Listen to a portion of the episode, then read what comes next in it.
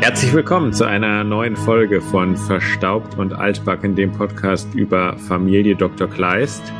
Bei mir ähm, oder mir gegenüber, zumindest am Bildschirm, ist wie immer Martin Minke. Guten Tag.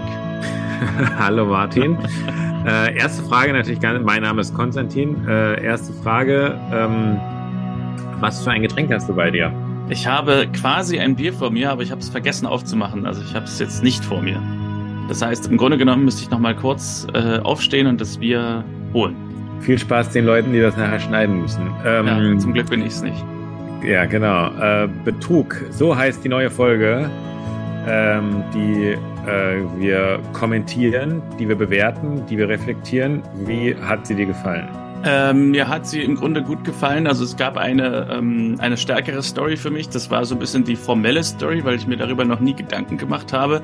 Ähm, es gab ja die, die, also die Auflösung des Ganzen fand ich nicht ganz so gelungen am Ende, aber auch die private Story mit Piwi und seiner Freundin hat eigentlich ja zumindest das Potenzial noch äh, in Zukunft weiterzugehen. Und ich werde nachher, kleiner Spoiler, im Ausblick auf die nächste Folge Dramatisches offenbaren. Da wird schon einiges vorweggenommen für die nächste Folge. Also Aha. sei gespannt. Okay, ich bin gespannt. Ähm, mir hat es auch ganz gut gefallen, gerade weil ich ja die privaten Stories immer mag. Und mir hat diese ganze Geschichte ähm, ich nenne es jetzt mal mit der Kostenübernahme, wir gehen noch nicht mehr ins Detail, ja. hat mir auch ganz gut gefallen, weil es eigentlich, deswegen verstehe ich auch, warum du von der, Lo von, der, von der Auflösung enttäuscht bist, weil es eigentlich eine neue Art der Lösung verlangt hat, die man bislang so, ich meine, das Motiv ist das bekannteste der Serie überhaupt, der, der sich wehrende Patient. Ja. So, und plötzlich kam eine neue Ebene rein, die es noch nicht gab, und ich dachte auch, wie lösen sie es auf? Und war nicht ganz zufrieden, aber ja. lass uns ruhig in die Folge hineingehen und äh, Aber kurz zurück zum Getränk. Ich trinke tatsächlich auch Bier aus deiner Stadt. Ach, fantastisch. Das ja. heißt, es gibt äh, ein Hake. genau, es gibt ein Hake. ja, dann viel Spaß beim Becks trinken. So ist es. Also, du wolltest gerne einsteigen. Wir steigen ein in die Folge 7 der dritten Staffel mittlerweile schon. Betrug.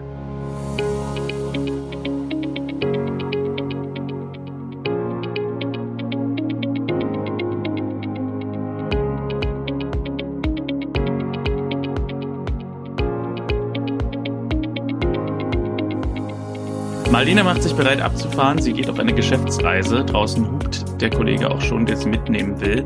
Äh, Clara drängelt irgendwie auch. Die ganze Familie verabschiedet sich und sie fährt ab.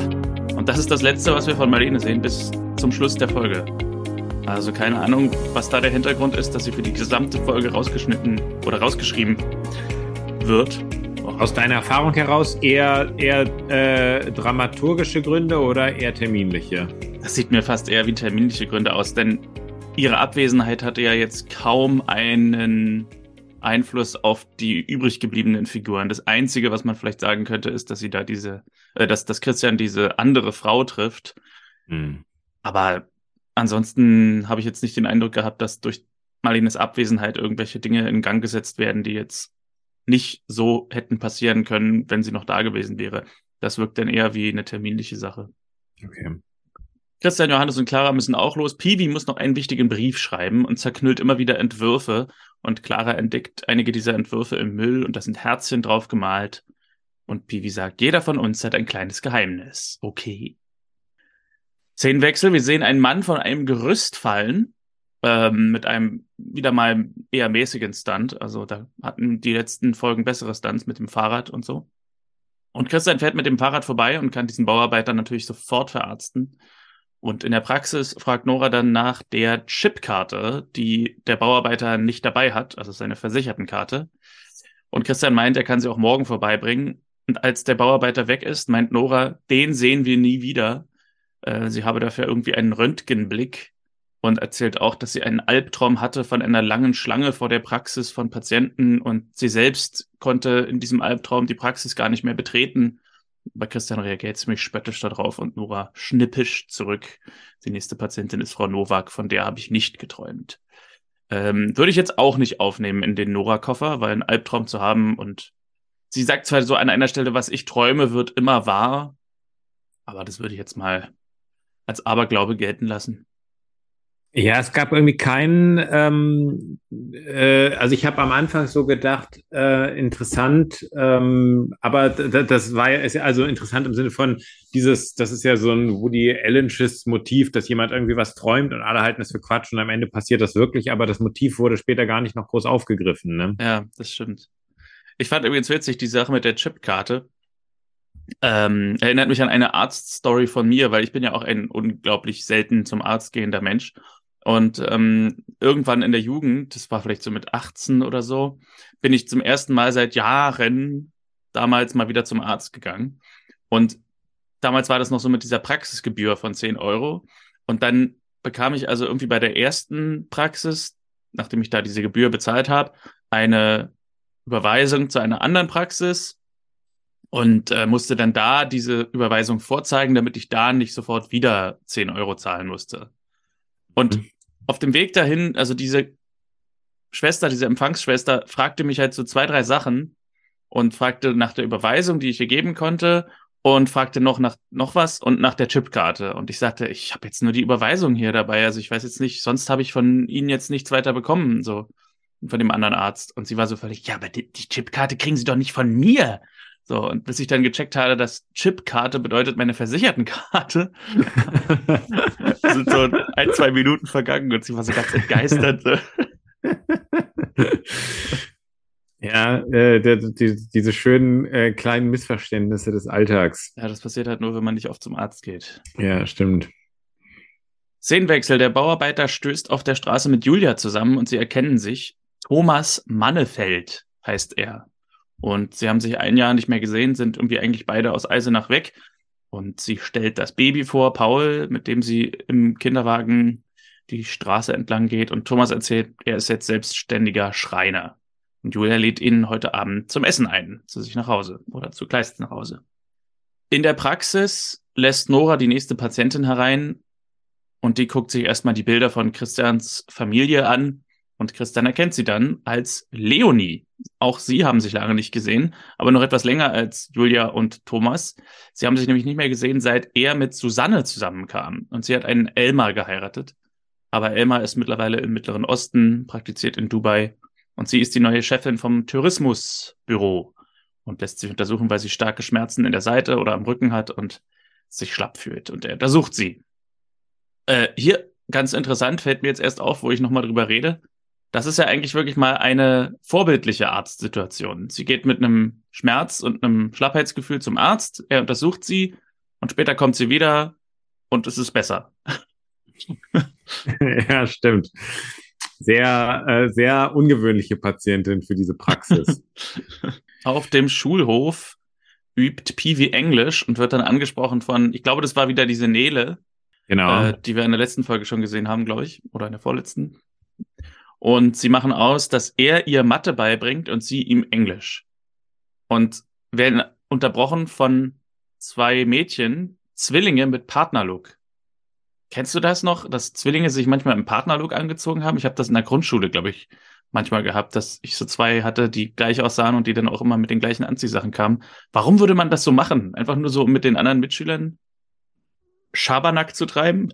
Ähm, ja, also ich kenne ich kenn auch welche, die das auch halt dieses mit Absicht irgendwie falsch angezogen haben, also wo es dann äh, nicht stimmte sozusagen. Also manchmal gab es das ja sogar noch im Kindergarten, glaube ich, mit äh, irgendwer, wer war, nee, das waren gar keine Bekannten von mir, das war das Promi-Tokyo-Hotel-Pärchen Bill und Kaulitz. die hatten Namen äh, gestickert sozusagen auf den Pullovern und haben dann manchmal den anderen äh, ah. angezogen. Äh, warum man das so, also warum man so kauft, ist ja relativ logisch, ne, dass Eltern sozusagen. Einfach zwei kauft. Genau.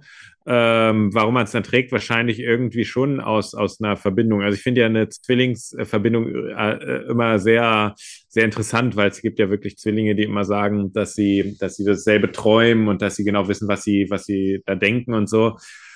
Und ähm, äh, warum, ja, vielleicht ist das sozusagen einfach ein Ausdruck dieser Verbundenheit. Der, der, der Wunsch nach Individualität kommt ja auch manchmal ein bisschen später. Also beide haben grüne Hosen, glaube ich, und gelbe Hemden oder umgekehrt. Jedenfalls haben beide den Partnerlook. Ja. Ganz interessant. Ähm, in der Praxis wieder hat Leonie eine Nierenbeckenentzündung und Christian gibt ihr Tipps, wie es besser wird. Viel im Bett liegen, was ihr aber nicht passt, Christian sagt, das sagen alle. Tatsächlich haben wir das ja, glaube ich, in der Folge jetzt schon vorher gesehen. Kurz vorher hat nämlich ähm, Thomas auch gesagt, nee, Ruhe kann ich mir gerade nicht leisten. Ich bin ja freiberuflicher Schreiner und muss arbeiten. Mhm. Aber Leonie kriegt einen neuen Arzttermin für die nächsten Tage. Dann sind wir wieder auf der Baustelle von Thomas und Thomas lotst einen Gabelstapler mit Holz durch eine enge Stelle. Das Holz fällt aber runter auf Thomas Hand und der andere Bauarbeiter äh, hat ein hat ein Problem damit, Sprichwörter richtig zu zitieren. Denn er sagt, Indianer kennt keinen Schmerz. Kennst du ja das Sprichwort, ne? Indianer Herz kennt keinen Schmerz. Aber Indianer kennt keinen Schmerz ergibt jetzt für mich nicht so viel Sinn. ja, ja, ähm, ja. Ich habe mir nochmal zwei, drei andere ja. äh, Sprichwörter aufgeschrieben, die äh, in dem Zusammenhang äh, gut sind. Wer anderen eine Grube fällt selbst hinein. ja. Morgen hat Gold im Mund. Mm. Und du bist dein eigener Schmied. Mm. Ja, können wir gerne ab jetzt so äh, äh, so, so anwenden. Ähm, es gibt ja sowieso Leute, die das manchmal nicht so richtig hinbekommen. Ähm, eine Freundin von mir sagt zum Beispiel manchmal, ja, das ist ja so sowieso so ein Thema, da streiten sich die Geister. Ja, Klassiker. Und irgendwie äh, gibt es ja sowieso so manche Leute, die das so, ja, nicht, äh, nicht immer eins zu eins hinbekommen. Das, das Indianer-Ding hätte man wahrscheinlich schon auch heute nicht mehr mitgenommen, äh, in, äh, ins Drehbuch gepackt. Was mir halt auch groß aufgefallen ist, ist diese Szene, dass er halt äh, zu dem Gabelstapler, der Gabelstapler, die müssen es ja anscheinend durch irgendein Tor bringen oder irgendwie mhm. sowas. Und der Gabelstapler sagt da, das, ab hier müssen wir schleppen. Und dann sagt ja, ähm, wie heißt der nochmal, Thomas? Ne? Thomas, ne? ja. Und dann sagt der Thomas, ähm, nee, komm, das kriegen wir jetzt so hin. Und das äh, scheitert nach drei Sekunden äh, erbärmlich. Und ähm, das erinnert mich an viele Situationen, wo ich selber immer äh, so dachte, ah, das funktioniert schon. Ähm, stellvertretend dafür erinnere ich mich an eine Szene, wo ich noch ein Kind war, ich glaube sechs, sieben Jahre alt und unbedingt, wir waren Drachen, haben Drachen steigen lassen und äh, ich habe gesagt, ich kann das auch schon. Und meine Eltern, äh, mein Vater sagte so, nee, äh, ich halte noch mit. Und ich sagte, nee, lass mich alleine das mal ziehen. Ich kann das, ich kann das. So. Und dann hat er gesagt, na gut. Und es dauerte zwei Sekunden und der flog weg. Wie Ach so, flog was. weg. Sonst ist ja der ähm. Klassiker beim Drachen steigen lassen immer so dieses, das Kind fest an und der Drache fliegt quasi mit, mit dem direkt mit dem Nase, mit der Nase direkt zur Erde. So. Ach so, ja, das wäre, das wäre jetzt unspektakulär, weil das, das passiert halt, aber dass dann der Drache wirklich, der ist dann irgendwann so 300 Meter später in irgendeinem Baum äh, befestigt gewesen. aber ja, äh, so dieses, ich kann mich noch so an diesen Schrock, Schreckmoment erinnern, wo ich so merkte, krass, das äh, hätte ich doch mal lieber die Klappe gehalten. Ja, ja, irgendwas war auch noch bei dieser Szene, aber ich komme jetzt gerade nicht mehr drauf. Irgendwas wollte ich dazu auch noch sagen, aber äh, habe ich jetzt vergessen. Nele sitzt am Fluss. Pivi kommt mit dem Fahrrad dazu und wir sehen im Vordergrund ein Boot, wo umgedreht eine Telefonnummer draufsteht.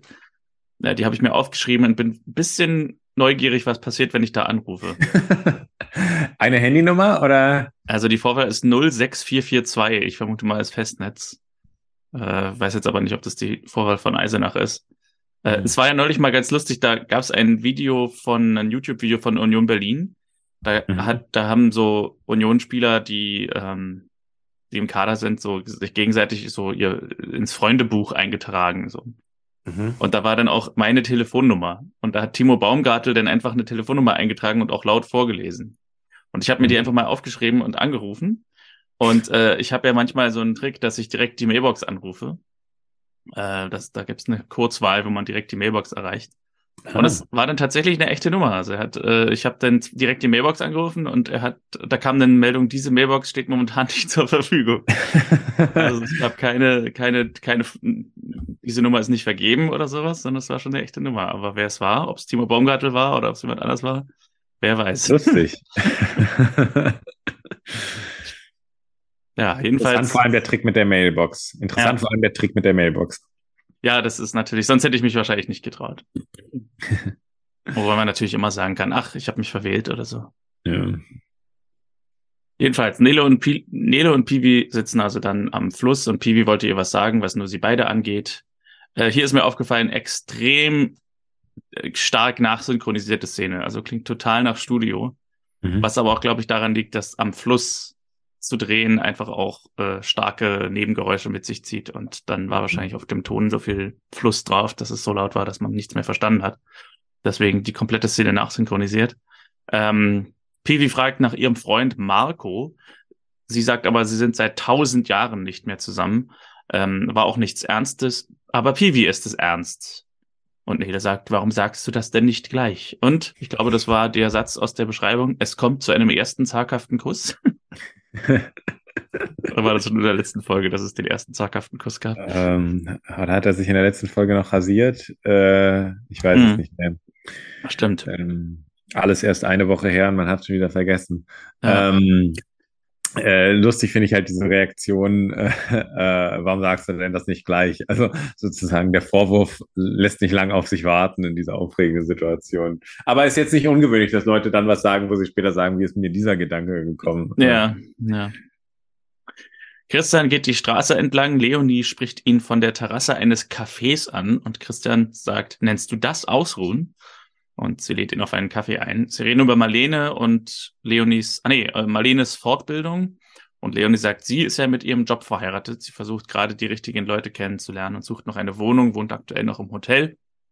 Und dann klingelt ihr Handy und sie muss los. Ihr Chef braucht sie. Da habe ich mich ein bisschen gewundert, denn zwei Szenen weiter vorne habe ich nochmal nach oben gescrollt, hat sie gesagt, sie ist die neue Chefin des Tourismusbüros. Wer ist jetzt ihr Chef? Du bist ein guter Beobachter. ähm, ja, vielleicht sollte mal äh, unser Freund äh, Herr, Herr, Doktor auch mal so ein bisschen kritischer überlegen, ob das alles so stimmt, was sie sagt. Hm. Naja, was natürlich gut sein kann, ist, sie ist Chefin des Tourismusbüros Eisenach und es gibt noch irgendwie das Tourismusbüro ähm, äh, Thüringen. Thüringen. oder sowas ja. und dann ist sie sozusagen die nächste. Ja. Also Chefin und, ähm, und Oberchef. Äh, Angestellte zugleich. Ja. Der Oberchef ist quasi der Chef vom Chef. Ja? Genau. Möglich. Nele und Piwi üben also Englisch und als Piwi gerade zum Kuss ansetzt, kommt Inge herein und bringt Essen und bleibt so einen Moment zu lang, sodass es unangenehm wird. also sie fragt irgendwie so ein paar Fragen und so weiter.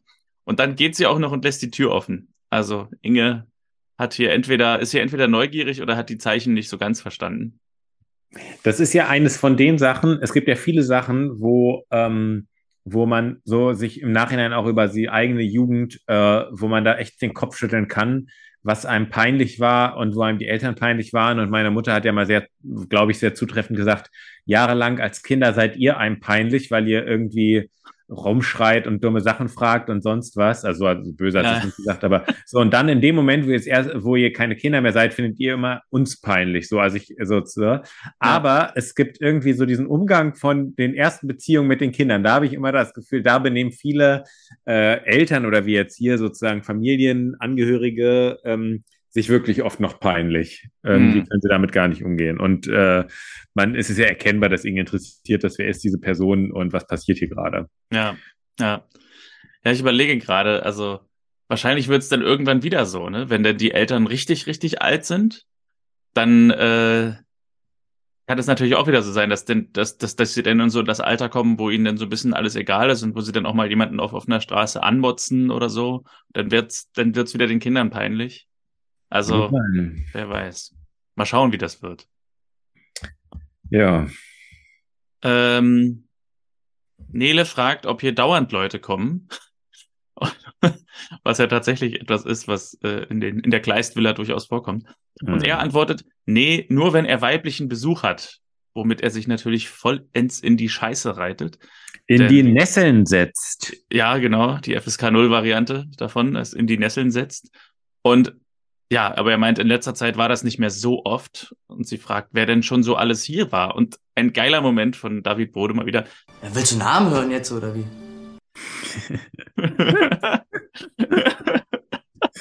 Fand ich so geil, dieser. Er hat das so geil gespielt, diesen Satz. Mhm. Also, ja, deutliche Reaktion auch, ne? Ja. Ja, und weil dann seit zwei Minuten Inge weg ist, geht die Tür wieder auf und Clara kommt rein. Ah, ich muss erzählen, ich habe glaube ich, nicht gesagt, dass Piwi die Tür geschlossen hat. Also die Tür geht wieder auf, nachdem Piwi sie hinter Inge zugemacht hat. Und die Tür geht wieder auf und Clara kommt rein. Ihr ist langweilig und Piwis Vorschlag, dass sie doch mit ihren Puppen spielen könnte, stößt nicht so auf Gegenliebe. Und sieht stattdessen den Teller mit dem Essen. Ich habe nicht genau mitbekommen, was es war. Vielleicht Zimtschnecken oder irgendwie sowas. Und ähm, Nele meint, naja, sie muss jetzt eh los. Und er kann ja bis morgen mal überlegen, wer schon alles da war. Gibt ihm also den Wink mit dem Zaunpfahl. Ja, da ist, da ist das äh, junge Glück schnell äh, wieder erledigt und es gibt den ersten, es kündigt sich der erste große Streit an. Ja. Thomas ist zu Hause und erst später wird eigentlich enthüllt, was zu Hause in diesem Fall bedeutet. Er wohnt bei dem Bauarbeiter, der, glaube ich, auch den Gabelstapler bedient hat. Ähm, bei seinem Kollegen. Ich bin nicht ganz sicher, ob das auch der gleiche ist, aber ich bin der Meinung, das ist dieser, dieser sprichwortsichere Bauarbeiter. Und der sagt irgendwas von wegen, der Kühlschrank ist leer und er braucht mal Geld von Thomas, der ihm was vorstrecken soll oder so. Also Thomas wohnt wahrscheinlich einfach so bei dem als entweder Untermieter oder einfach so mit auf der Couch und gibt ihm so einen Anteil für die Miete. Und Thomas greift in die Tasche und holt ein paar Scheine raus und sagt, er hat Schmerzen in der Hand bei jeder falschen Bewegung. Und ein Ratschlag, aus dem Bilderbuch, dann mach eben keine falsche Bewegung.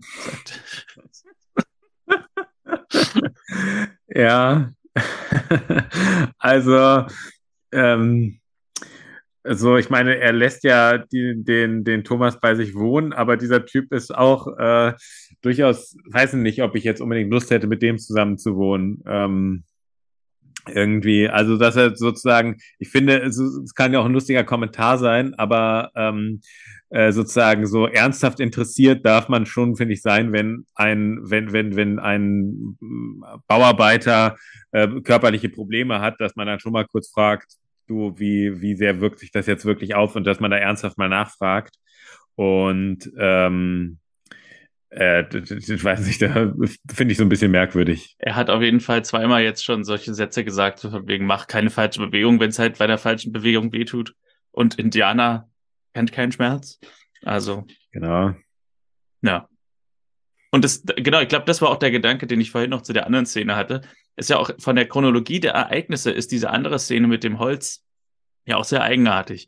Thomas sagt, nee, der andere sagt, der glaube ich keinen Namen kriegt. Also der andere Bauarbeiter sagt, hier müssen wir jetzt leider äh, auf den Gabelstapler verzichten. Thomas sagt, nein, das kriegen wir schon hin. Nach zwei Metern fällt das Holz runter und der andere Typ vom Gabelstapler steht auf und sagt, naja, dann fangen wir mal an. Anstatt irgendwie Thomas zu sagen, was soll denn die Scheiße, du hast doch gesagt, es geht und so, oder was hast du denn jetzt hier gemacht? Naja, jetzt wo es hier runtergefallen ist, tragen wir es mal alles rüber.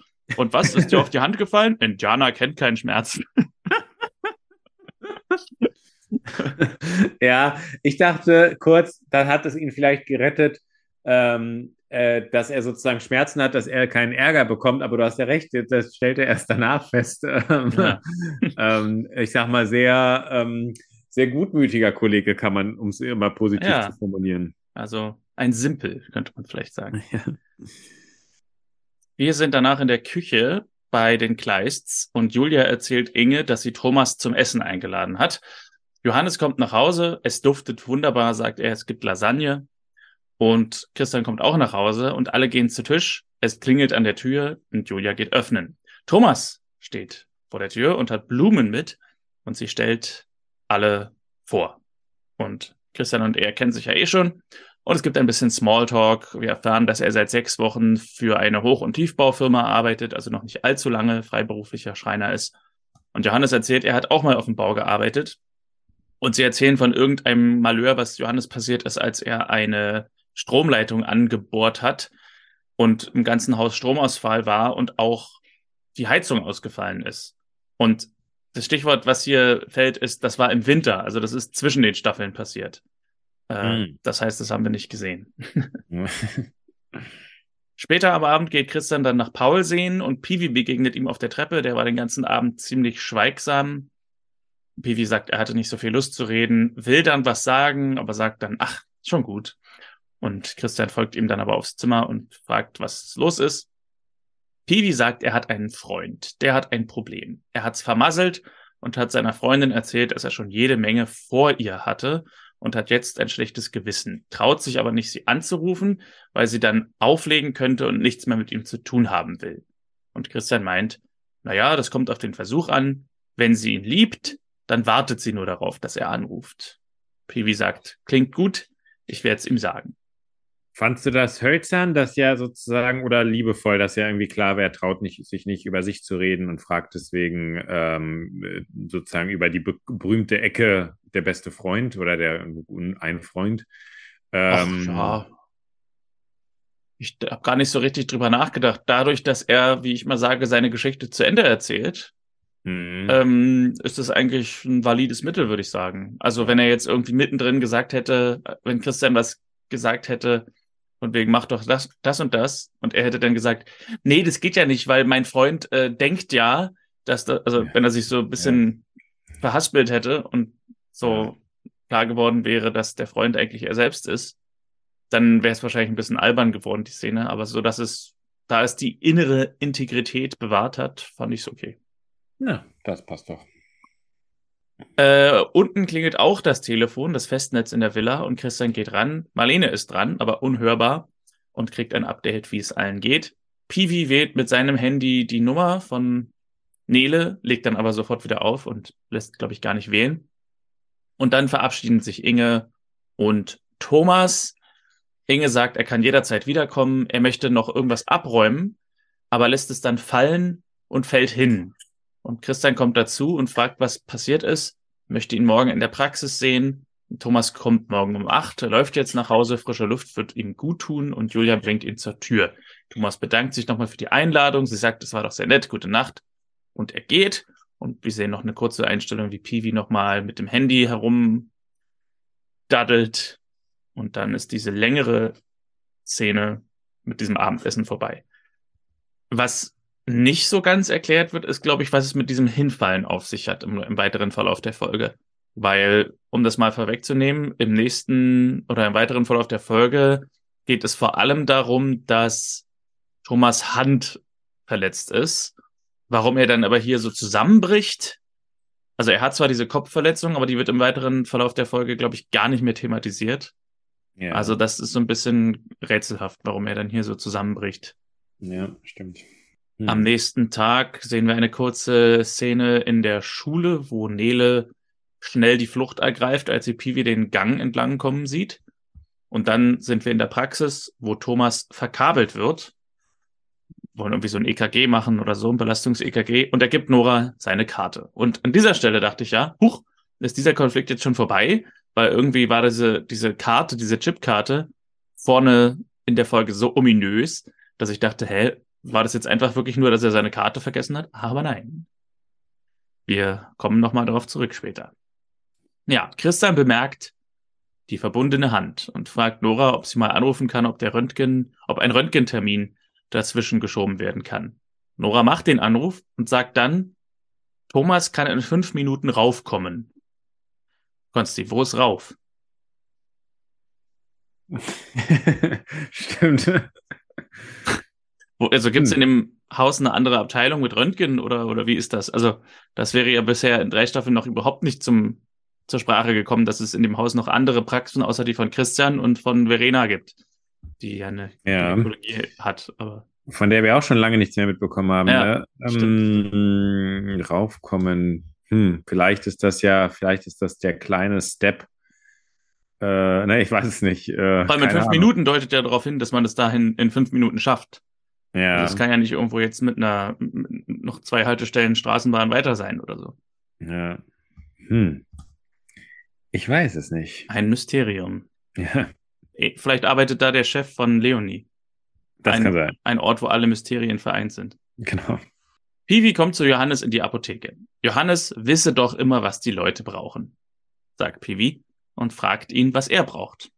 Johannes guckt ihn sich an, er ist äh, ja, nicht übergewichtig, nicht untergewichtig, alles Mögliche, zählt er auf und sagt, vielleicht ein bisschen blass um die Nase. Hast du Liebeskummer? da bin ich auch mal ganz blass um die Nase. ja, dagegen hilft kein Medikament, sagt Johannes. Und Standardsatz, Frau Bieber, ich gehe. ich gehe mit Pipi ja. ein Eis essen. Ja, das, das Eis finde ich dann übrigens gleich sehr interessant. Ja, das Eis wird im, in der Eisdiele zu Cappuccino. Ähm, und Piwi will aber lieber Apfelsaft. Sagt er, das habe ich nämlich nicht ganz verstanden, sagt er zwei Cappuccino und dann kommt und ich einen Apfelsaft? Oder sagt er, nee, ich will lieber einen Apfelsaft? Ich glaube, ich will lieber einen Apfelsaft. Ah, Zumindest okay. habe ich mir so aufgeschrieben und ich habe auch diese Reaktion noch irgendwie im Kopf, wo Piwi so sagt, äh, nein, äh, ich hätte einen mhm. Apfelsaft. So. Okay. Ähm, ja, Johannes fragt ihn ein bisschen aus, fragt, ob sie sich mögen und Piwi sagt immer ja. Wo ist dann das Problem? fragt Johannes. Und Piwi erzählt, was er, was er erzählt hat, also was er ihr erzählt hat über diese ganzen äh, Frauen, die er angeblich schon hatte. Und Johannes sagt, er hat denselben Fehler auch gemacht, als er 17 war. Er wollte einen guten Eindruck machen und hat vom eigenen Motorrad erzählt und hat die Frau, die er wollte, dann mit Vater, mit seines Vaters Motorrad abgeholt. Und dann stand die Polizei vor der Tür. Aber sein Vater hat gesagt, er sei gefahren. Und die Freundin damals hat aber dann trotzdem einen echten 18-Jährigen mit echtem eigenen Motorrad vorgezogen. Was er damit sagen will, lass die Lügerei. Was ich nicht ganz verstanden habe. ähm, also, denselben Fehler habe ich auch gemacht und erzählt eine Geschichte, die völlig anders ist, als die, die Pivi erzählt hat. Ich vermute mal, er meint einfach, dass er versucht hat, mit Flunkern ans Ziel zu kommen. Wie, wieso ist die Geschichte völlig anders? Naja, Pivi hat erzählt, ja, ja, also ich habe hier ständig weiblichen Besuch, äh, aber weiß jetzt gar nicht mehr, wer das alles war und so. Und äh, Johannes erzählt irgendwas von, ich ähm, habe mir das Motorrad meines Vaters ausgeliehen und habe gesagt, das ist meins und äh, habe mich auch ein Jahr älter gemacht im äh, aber es gibt doch, aber es gibt doch, äh, äh, Piwi sagt doch irgendwie so einen Satz von wegen, dabei stimmt das gar nicht oder irgendwie sowas, oder? Ja, ja, das ist ja vermut, das, deswegen vermute ich ja auch, die Parallele ist, dass so eine Flunkerei eben um eine ja, ja ich, ich fand das einen sehr starken Einsatz von Johannes und auch die Geschichte sehr stark, weil das einfach sozusagen zeigt, erzähl, wer du bist und äh, versuch nicht, dich, dich, dich, dich groß zu machen. So, mhm. das ist bei mir schief gegangen, das ist bei dir auch schief gegangen. Da kommen nur blöde Sachen bei raus. So, also ich fand die Geschichte sehr, ähm, äh, der hat erkannt, worum es eigentlich ging, dass da jemand sozusagen seine, seine Angst überspielt mit, mit Prolligkeit mhm. und ähm, fand ich war ein weiser Rat eines älteren, ähm, erfahrenen Mannes. Also der Schlusssatz ist wahrscheinlich der Schlüssel. Was er damit sagen will, lasst die Lügerei. Also, genau. ja. Und ich glaube, Piwi hat im Verlauf dieses Gesprächs auch irgendwie sowas gesagt, wie er wollte nicht als unerfahren dastehen. Genau. Ja. Beziehungsweise hat Johannes das ihm ja. äh, in den Mund gelegt, ja. aber zu Recht. Ja. Röntgenbild ist da. Es ist ein komplexer Trümmerbruch im Mittelhandknochen bei Thomas und er muss in den nächsten Tagen operiert werden, sonst kann die Hand für immer steif bleiben. Und Christian kriegt einen Anruf. Dr. Wiegand von der Handchirurgie will ihn sehen. Wahrscheinlich will ihn will Thomas sehen. Aber Thomas sagt, er muss auf den Bau, aber willigt dann doch ein und Szenenwechsel. Wir sind in der Handchirurgie. Dr. Wiegand sagt, OP spätestens morgen. Er hat riesiges Glück, dass Christian ihn gleich geschickt hat. Und Thomas sagt, ja, ich kann doch die Hand noch bewegen. Ja, noch, sagt Wiegand, aber so ein Trümmerbruch muss verdrahtet werden. Wenn die OP schief geht, dann ist die Hand steif, aber die Chancen stehen gut, wenn er es sofort machen lässt. Thomas ist sehr nachdenklich und will sich eigentlich gerade aus dem Staub machen, als eine Schwester ihn erwischt und er den Aufnahmebogen ausfüllen soll. Also wir sehen mal wieder das typische Thema, äh, eine Operation muss gemacht werden oder irgendwas Medizinisches muss gemacht werden und der Patient möchte eigentlich lieber sein normales Leben weiterleben, möchte nicht einwilligen, aber irgendwie kommt Thomas auch aus der Situation nicht raus, weil ihn die Schwester hier erwischt. ja, das Motiv ist mittlerweile alt wie ein Bart. alt wie ein Bart. Wir sind doch heute, wir ja. sind doch heute äh, bei, den, bei den guten Sprichwörtern. Genau, das ist so lang wie ein Baum. genau. Kennst du das Lied von den äh, Pudis? Na, na, na, der Witz hat so einen Baum, so rum müsste man es jetzt Genau. Ja. Äh, ja, klar kenne ich das von den Pudis, deswegen, ja. ja. Alt wie ein Bart. Genau. Vivi klingelt bei Nele. Und Neles Mutter macht auf, erzählt, sie ist bei einer Freundin. Pivi meinte, ach, es war nur wegen der Matheaufgaben und geht wieder. Und dann kommt Nele mit dem Fahrrad angefahren und sie hat die so ein bisschen genuschelt Deswegen habe ich nicht genau verstanden, ob sie sagt, ich komme gerade von dir. Ich glaube aber, das hat sie gesagt. Also, dass Nele quasi gerade bei Piwi äh, Ja. war und Piwi bei Nele ist. Weil Mhm. Piwis Antwort darauf ist dann auch, deine Mutter hat gesagt, du bist bei einer Freundin. Ja. Also, dass, dass ihre Mutter sie irgendwie so raushaut oder so. Aber ja, leider nicht ganz verstanden, ob sie sagt, Hm. ich komme gerade von dir. Nele tut es leid, sie hat sich zickig benommen. Piwi sagt, eigentlich muss es ihm leid tun, denn das mit den Mädchen stimmte gar nicht. Aber warum sagst du dann sowas? fragt Nele. Piwi weiß es nicht. Sie umarmen sich und Piwi fragt, ob sie ins Kino gehen wollen. Und sie gehen. Ja, Also wir merken äh, schnelle, schnelle Klärung des Konflikts. Ähm, auch üblicher, üblicher als, als sonst, wo es normalerweise so in den letzten zwei, drei Minuten erst so kommt, ähm, passiert jetzt während der Folge. Ja. Dann werden wir vorgestellt an einer neuen Figur, nämlich dem Verwaltungsdirektor der Klinik Eisenach namens Jansen. Der begrüßt Thomas in der Klinik. Sie haben allerdings, sagt er, ein dickes Problem. Sie haben seine Kasse kontak kontaktiert und er heißt, er, er ist seit zwei Monaten nicht mehr krankenversichert. Thomas meint, er ist selbstständig und dachte, die Kosten kann er sich sparen. Nun bedeutet das aber, er muss die Kosten für die OP selbst zahlen. Das Geld hat er nicht, sagt er. Das hätten sie sich vorher überlegen sollen, sagt Jansen. Ähm, das fand ich sehr interessant. Ha, Habe ich tatsächlich ein bisschen nachgelesen. Also theoretisch müsste er nicht nur die Kosten für die OP selbst zahlen, sondern auch für Christians Praxisgebühren, also die, die, die Arztbesuche bei Christian samt Röntgenaufnahmen und so weiter. Ähm, wo Nora ja die Chipkarte eingeführt hat und das nicht gesehen hat, dass er nicht mehr versichert ist. Das hätte theoretisch da wahrscheinlich auch aufploppen müssen auf ihrem Bildschirm. Ähm, so hat Christian jetzt wahrscheinlich Rechnungen äh, bei ihm offen oder umgekehrt, er hat Rechnungen bei Christian offen, die auch unbeglichen sind. Und dann habe ich mich tatsächlich mal schlau gemacht äh, über generell die rechtliche Lage bei Krankenversicherung. Das ist ja Mhm. mal wieder was ganz, ganz Witziges. Das ist so ähnlich wie die Sache mit dem Marihuana vor einiger Zeit. Jeder Bürger in Deutschland ist verpflichtet, eine Krankenversicherung abzuschließen. Steht Mhm. auf äh, der Seite des Gesundheitsministeriums. Wenn man Mhm. jedoch keine hat, das steht jetzt nicht mehr da, aber das habe ich rausgefunden, ist es nicht weiter strafbar. Also es ist quasi eine Verpflichtung, aber das, das, das gegenteilige Handeln führt zu keinen anderen Konsequenzen, als Mhm. dass man alle Kosten selbst tragen muss und eventuell Strafbeiträge zahlen muss, wenn man nach einiger Zeit dann wieder eine abschließt oder einen sozialversicherungspflichtigen Job antritt. Also das heißt, dann, ich weiß nicht, wie diese Strafbeiträge dann aussehen, ob man dann vielleicht irgendwie nachzahlen muss, wo die Lücke quasi schließen muss.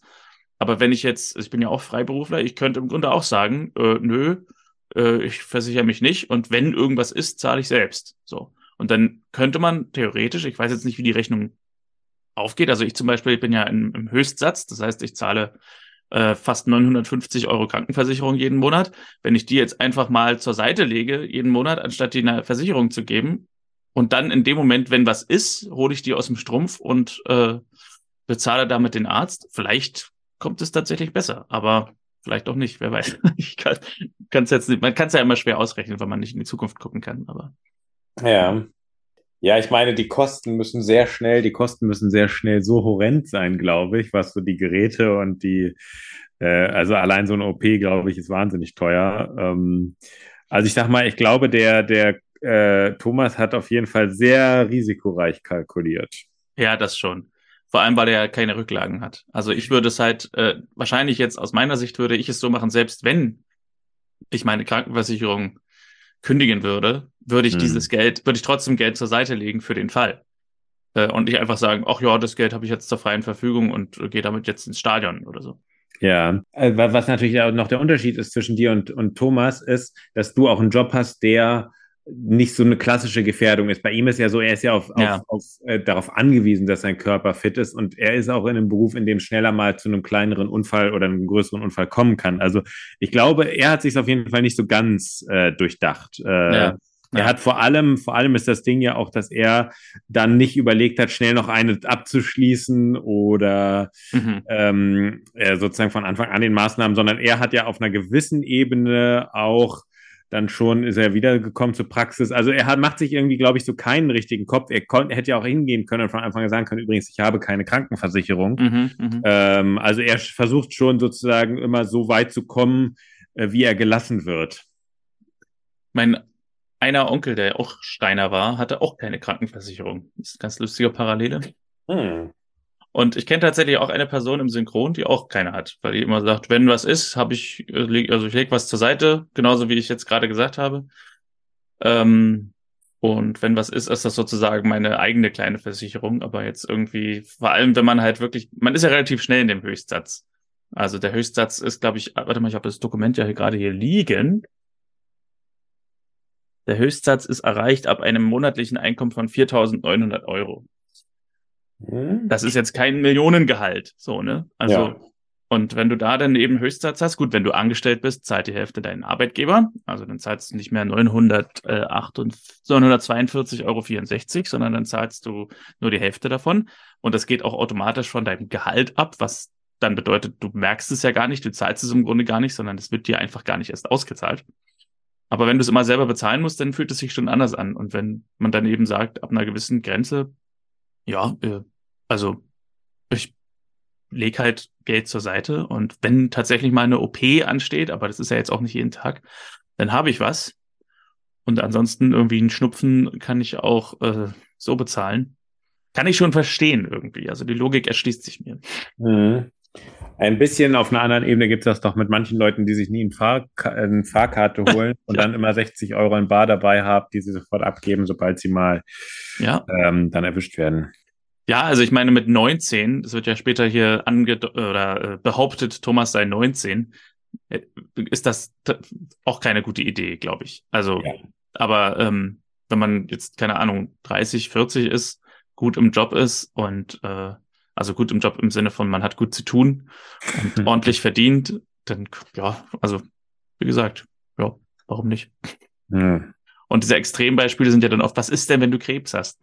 Aber das ist ja dann wirklich äh, ein Extrembeispiel und äh, ist ja eben wie so eine Art Wette auf die Zukunft, dass man sagt, ja, wenn das passiert, dann ist es natürlich toll, eine Versicherung zu haben. naja, aber also äh, generell äh, bin ich jetzt gar nicht so gegen Versicherung. Das klingt jetzt irgendwie zu hart. Ich kann nur nachvollziehen, was die, der Gedanke ist, äh, aufgrund der rechtlichen Situation. Christian ist in der Praxis und untersucht Leonie. Die fühlt sich besser, die Schmerzen sind weg und sie hat gut geschlafen. Trotzdem soll sie sich weiter schonen, sagt er. Und die Ergebnisse der Urinprobe sind auch viel besser. Sie fragt, ob sie heute Abend was gemeinsam unternehmen wollen. Aber er sagt, seine Familie wartet auf ihn. Ah, seine Familie wartet auf ihn. Hm. Und wenn er es sich anders überlegt, dann weiß er ja, wo sie ist, sagt sie und geht. Nora kommt herein und meint, Frau Sturm werden wir wohl noch häufiger sehen. Und sie hat zwei schlechte Nachrichten. Thomas Mannefeld ist spurlos verschwunden. Die Klinik hat da Bescheid gesagt per Telefon. Und seine Adresse existiert nicht, ebenso wenig seine Telefonnummer. Und versichert ist er auch nicht. Ein Geist. Hm. Aber das ist tatsächlich was, was auch nicht mehr aufgegriffen wird später, dass er eine falsche Adresse und eine falsche Telefonnummer hinterlassen hat. Ja, stimmt. Stimmt. In dem Sinne ist es halt wirklich Betrug, ne? Ja, ja. Julia übt Geige. Christian kommt nach Hause und fragt, ob sie weiß, wo Thomas wohnt. Julia sagt, er hatte mal was gesagt von Spanien, aber vielleicht weiß es einer der Kollegen auf dem Bau. Christian bedankt sich und geht. Und Julia nimmt dann den Anruf von Nalene entgegen und gibt ihr Paul. Äh, ist natürlich ganz interessante Parallele hier mit Julia. Die hat ja auch einiges an Sachen hinter sich, was diese Geldsachen angeht. Also ein bisschen ist Thomas ja auch in eine ähnliche Schieflage geraten wie Julia. Aber Julia hat die sich über die Familie da wieder rausgeholt. Ja, die Diebstahls- und die Betrugsfraktion. Ja, ja, also interessanter Jahrgang.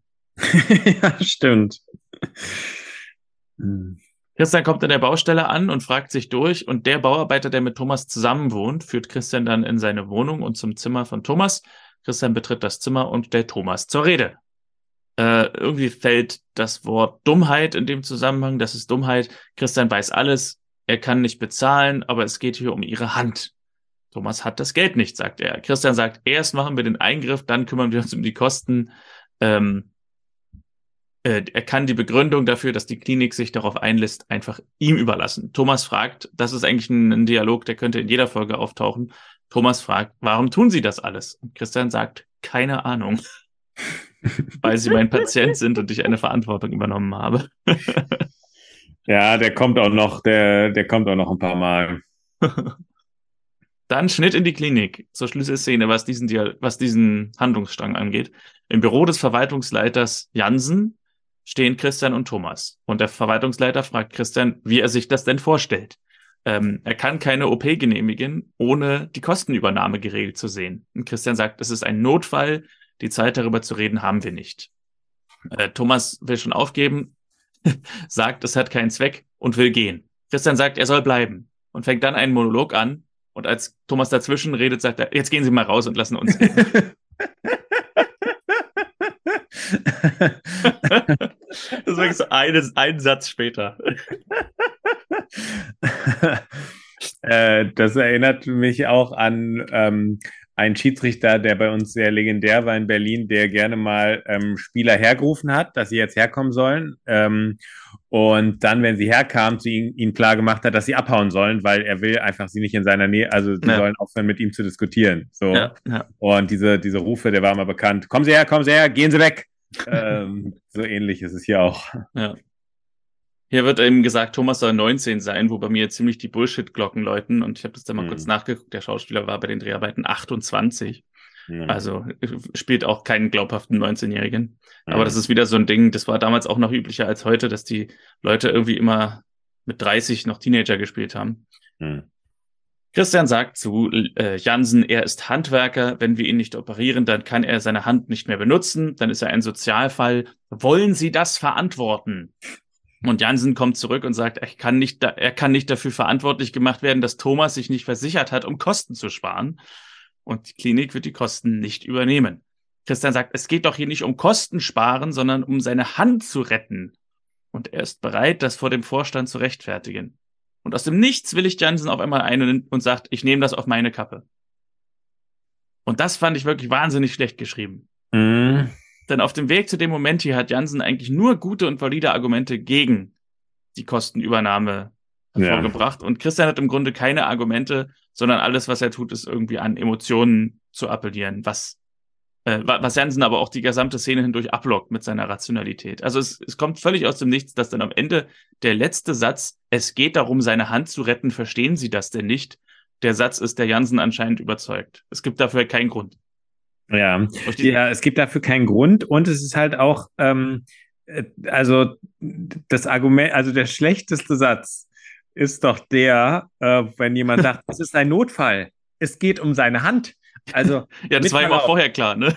Ja, ja, und, und, und also es, es, ist sicherlich ein Drama. Also ich meine, wenn mit meiner Hand was passieren würde, wäre das auch für mich ein Drama und das also ist auch für, auch für einen Arbeiter ganz schlimm. Aber es ist auch nicht so, dass sozusagen, wenn du sagst, ähm, wir hatten einen absoluten Notfall, ah, was war denn betroffen? Ja, die Hand von einem, wo man sagen würde, okay, der hat jetzt nicht mit einem Herzstillstand da in der, in der Klinik gelegen oder mhm. sowas. Ne? Also mhm ähm, wenn man das als Notfall akzeptiert, dann muss man wirklich sehr viele Fälle mehr, mehr als Notfall akzeptieren. Und es ist halt einfach wirklich schade, weil es hätte eine Art Auflösung geben können im Sinne von, äh, Christian übernimmt die Kosten und man ja. diskutiert darüber, ob er, ob er jetzt wirklich zu weit geht in seinem äh, medizinischen Verantwortungsgefühl für seine Patienten oder ähm, dass man sagt, okay, er muss es äh, Abschuft, äh, ab, äh, ableisten oder sonst irgendwie was. Und es wird die einfachste Lösung genommen, ah, irgendwie das System ändert sich jetzt einmal für jemanden.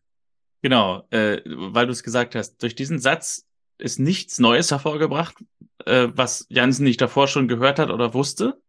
Mhm. Dass es darum geht, Thomas Hand zu retten, war ja auch vorher schon klar. Ja. Und es wirkt halt einfach wie, die Sendezeit ist gleich um, wir müssen noch zum guten Ende kommen. Und es wird halt diesem komplizierten Konflikt nicht gerecht, der es ja eigentlich ist. Das ist ja eigentlich ein interessantes moralisches Dilemma. Ja. Aber einfach dann am Ende zu sagen, ja, dann wegen wir hier mal, wedeln wir hier mal mit dem Zauberstab und dann passt das schon. So. Mhm. Das ist halt wirklich Quatsch. Also ja. was heißt Quatsch? Vielleicht gibt es sowas, aber wenn man eine Geschichte darüber schreibt, dann erwarte ich halt, dass man auch irgendwie wenn man ein, ein, also dass man da irgendwie einen Standpunkt bezieht oder so. Ja. Denn sonst ist die Geschichte ja sinnlos. ja. Pivi und Nele kommen zu Fuß bei der Villa an. Julia und Clara gehen gerade.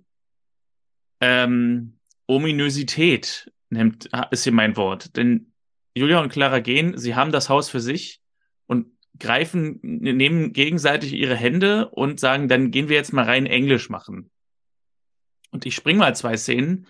Etwas später kommt Marlene wieder. Clara und Julia kommen mit dem Kinderwagen auch wieder zurück vom Streichelzoo. Und Marlene fragt, wo alle sind. Und die einzige äh, und fragt, ist keiner zu Hause? Und Clara sagt, doch, Pivi und Nele sind da und lernen Englisch. Aha, sagt Marlene. Denk ja. daran mal, wenn ich dir nachher den, den Ausblick vorlese. Okay. Okay. Aber kurz sind wir noch im Klinikzimmer nach Thomas OP. Christian kommt herein. Die OP ist laut Wiegand gut verlaufen. Die Hand kommt wieder in Ordnung. Der Heilungsprozess wird ein bis zwei Monate dauern. Christian rät ähm, Thomas, dass er beim Sozialamt anruft und vielleicht kann das ja auch einen Teil der Kosten übernehmen. Thomas sagt, seine Eltern haben immer gesagt, dass er das Leben nicht auf die Reihe kriegt. Vielleicht hatten sie ja doch recht. Christian meint, Selbstmitleid hilft ihm nicht weiter. Er war einfach zu naiv. Gehen Sie die Dinge in Zukunft realistischer an. Thomas bedankt sich, Christian geht und sagt im Weggehen, wenn er ihn braucht, dann weiß er, wo er zu finden ist. Dann kommt die Szene mit Clara und Julia mit dem Kinderwagen, die ich eben schon vorweggenommen habe. Ähm, und das Ende dieser Szene ist dann, dass Christian auf dem Fahrrad angefahren kommt und alle, also das heißt Clara, Marlene und Christian ins Haus gehen, womit auch diese Folge endet mit dem Abspann.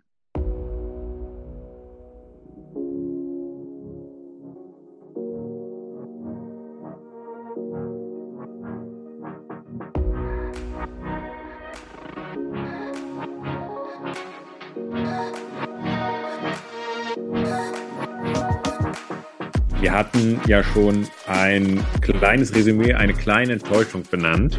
Ja.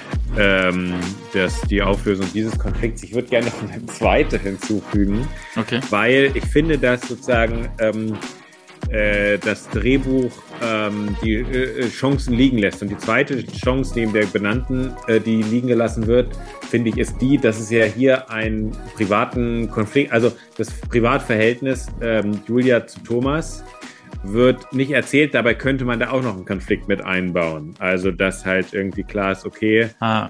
könnte was passieren. Also, du kannst ja eine schöne Dreieckskombi reinbauen, dass Christian sagt, ich kann ihn nicht, äh, operi äh, kann nicht operiert werden, er hat keine Karte und dann die Tochter irgendwie emotional involviert ist und es dann plötzlich dadurch irgendwie zu, zu einem Clash kommt.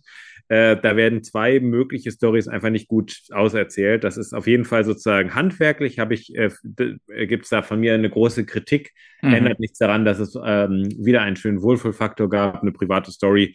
Ich war damit einverstanden. Äh, zumal ja. ich den Schauspieler von Thomas auch mag, äh, habe ich schon öfter im Tatort gesehen. Ähm, ja, ich habe den Namen jetzt gerade nicht parat, aber ich habe ihn auch kurz nachgeschlagen, als ich vorhin ja, wie gesagt, nach seinem Alter geguckt habe. Adrian, irgendwie, ne? Ja, ja, Ad irgendwie naja, führt jetzt zu nichts herumzuraten.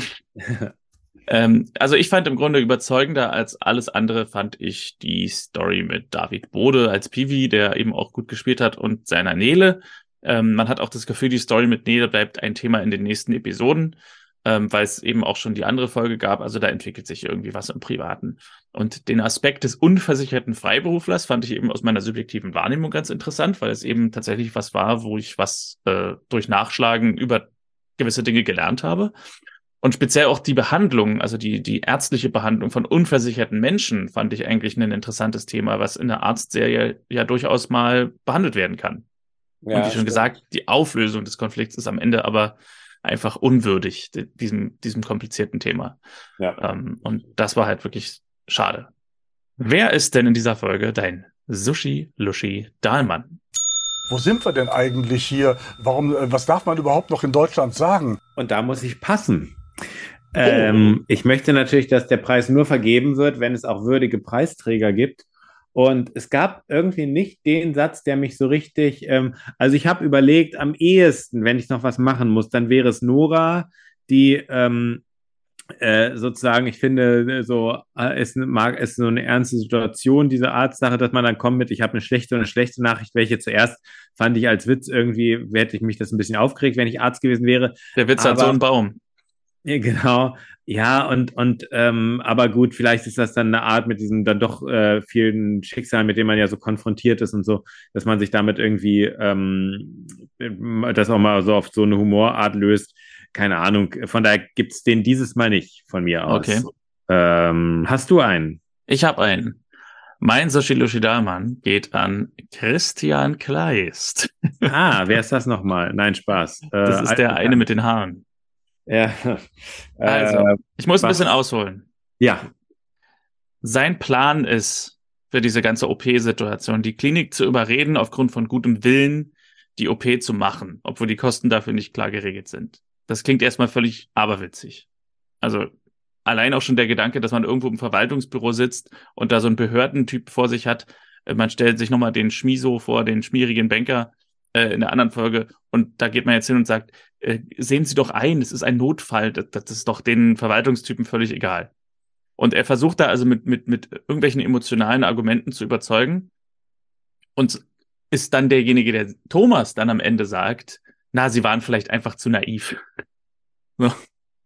Außerdem, das ist eigentlich das viel schwerwiegendere, ähm, lässt der Thomas am Ende in der Situation halt einfach allein.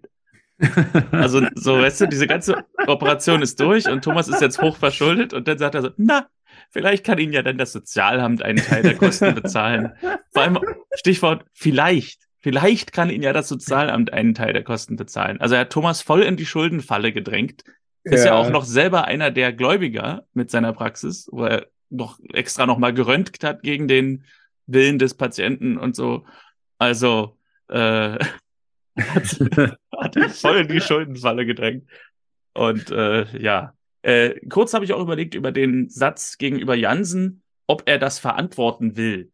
Wo Jansen ah, so, ja. aber das ist für mich halt dadurch nicht qualifiziert, weil Jansen diesen Satz dann direkt selbst entkräftet mit seinem, mit seinem Konter.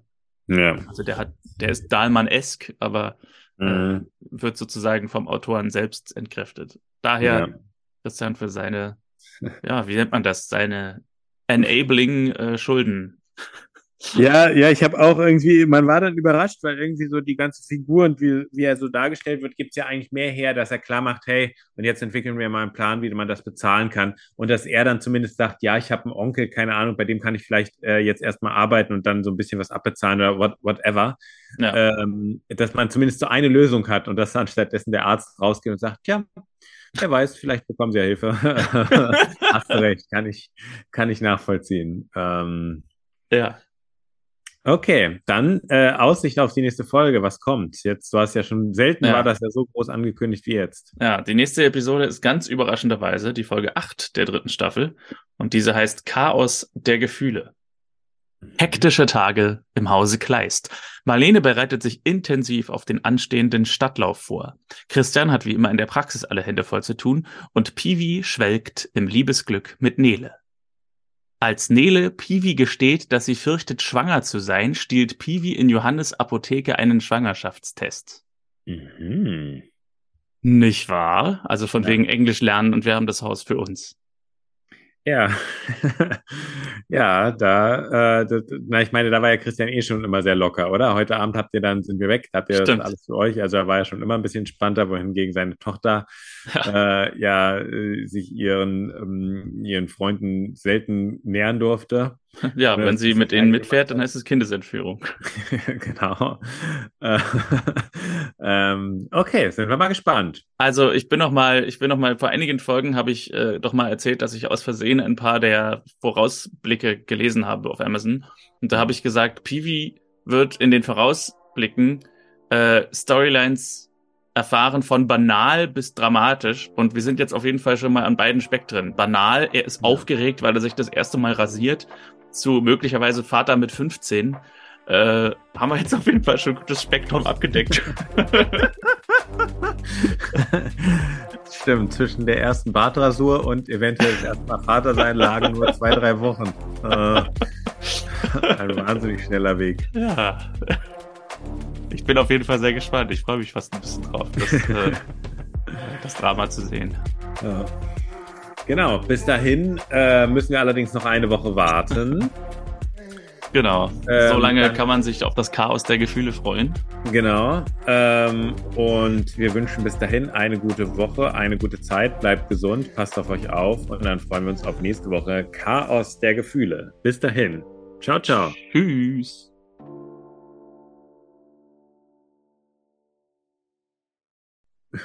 Und mein Bier ist noch nicht mal leer.